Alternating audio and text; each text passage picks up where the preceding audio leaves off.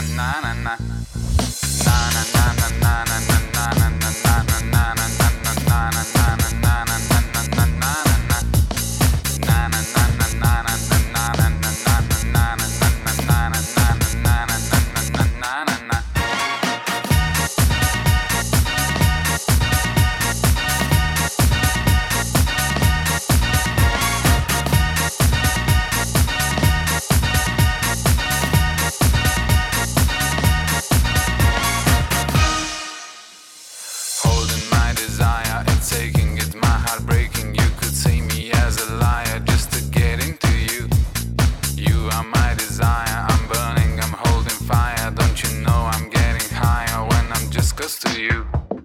First I bring you flowers.